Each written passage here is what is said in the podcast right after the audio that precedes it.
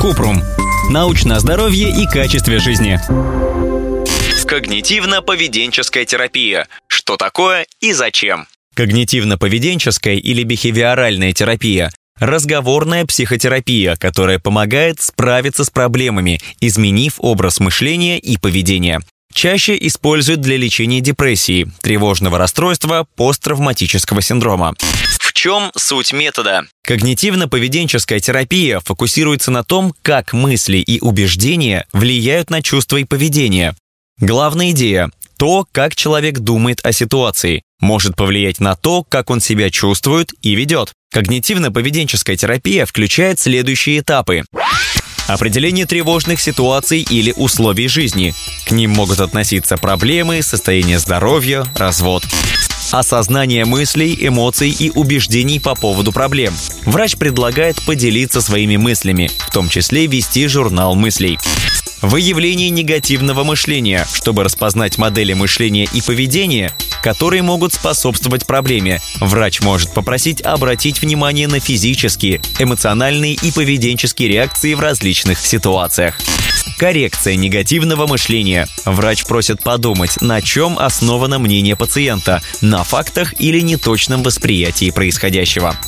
Последний этап может быть трудным, поскольку у пациента свои давние взгляды на жизнь и мнение о себе. В дальнейшем позитивное мышление и модели поведения войдут в привычку и не будут требовать столько усилий пациента.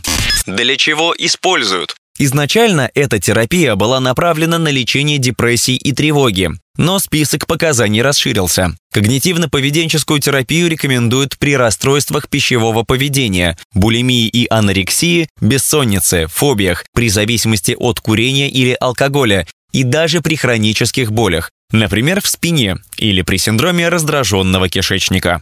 Кому подходит? Лучше всего когнитивно-поведенческая терапия работает для тех, кто мотивирован избавиться от проблемы и готов работать над ней вне занятий с психологом. Терапия требует, чтобы пациент научился наблюдать за собой в повседневной жизни, а также изучил базовые когнитивные, поведенческие навыки и инструменты, которые сможет использовать самостоятельно. Когнитивно-поведенческая терапия меньше подходит для тех, кому сложно выделить конкретную проблему, которую хочется решить.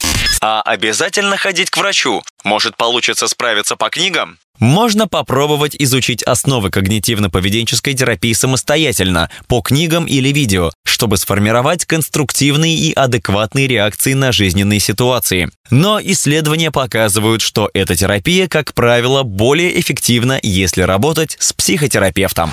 Ссылки на источники в описании к подкасту. Подписывайтесь на подкаст Купрум, ставьте звездочки и оставляйте комментарии. До встречи!